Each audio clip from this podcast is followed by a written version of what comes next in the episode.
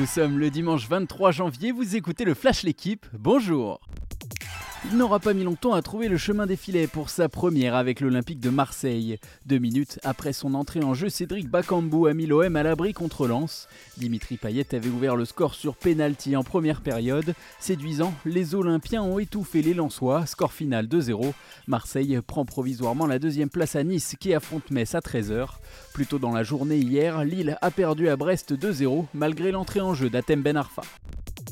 Il y a 5 mois, Lionel Messi découvrait la Ligue 1 contre Reims. L'Argentin retrouve ce soir le club champenois. Depuis le 29 août, le septuple Ballon d'Or n'a disputé que 16 matchs, marqué 6 buts et donné 5 passes décisives. On est loin de ses standards au FC Barcelone. Mais Messi a touché 6 fois les montants plus que tout autre joueur en Ligue 1. S'il n'a plus joué depuis un mois, il devrait démarrer la rencontre ce soir pour monter en puissance à 3 semaines du match aller contre le Real Madrid. La France me manque. Les propos sont signés Zlatan Ibrahimovic dans l'équipe. Le buteur de l'AC Milan a donné une interview à découvrir aujourd'hui dans le quotidien.